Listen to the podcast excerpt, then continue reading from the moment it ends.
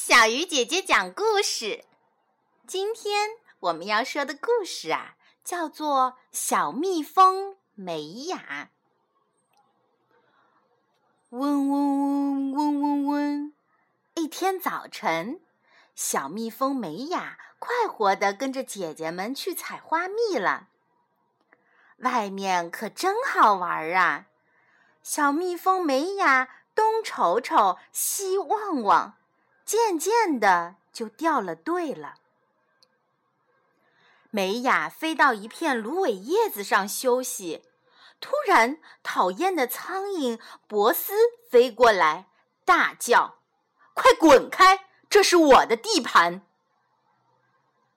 这时，蜻蜓王子安妮克赶紧冲过来，一口就将博斯吃掉了。突然，一只大青蛙猛地窜出水窝，向安妮克扑去。只见安妮克一闪身，躲过了大青蛙的偷袭。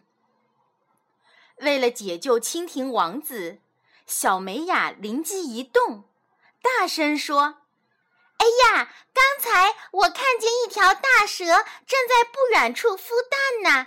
要是你惊动了它……”不等美雅说完。大青蛙就扑通跳进水里溜走了，它对蛇可真是怕着呢。突然，小美雅不小心撞到了蜘蛛网上，怎么也挣不脱，急得大哭起来。幸亏蜗牛布鲁特大叔及时赶到，撞破蜘蛛网，救出了小美雅。布鲁特大叔说：“瞧。”自己在外面跑多危险呐！小蜜蜂美雅在蜗牛布鲁特大叔和蜻蜓王子安妮克的护送下回到了家。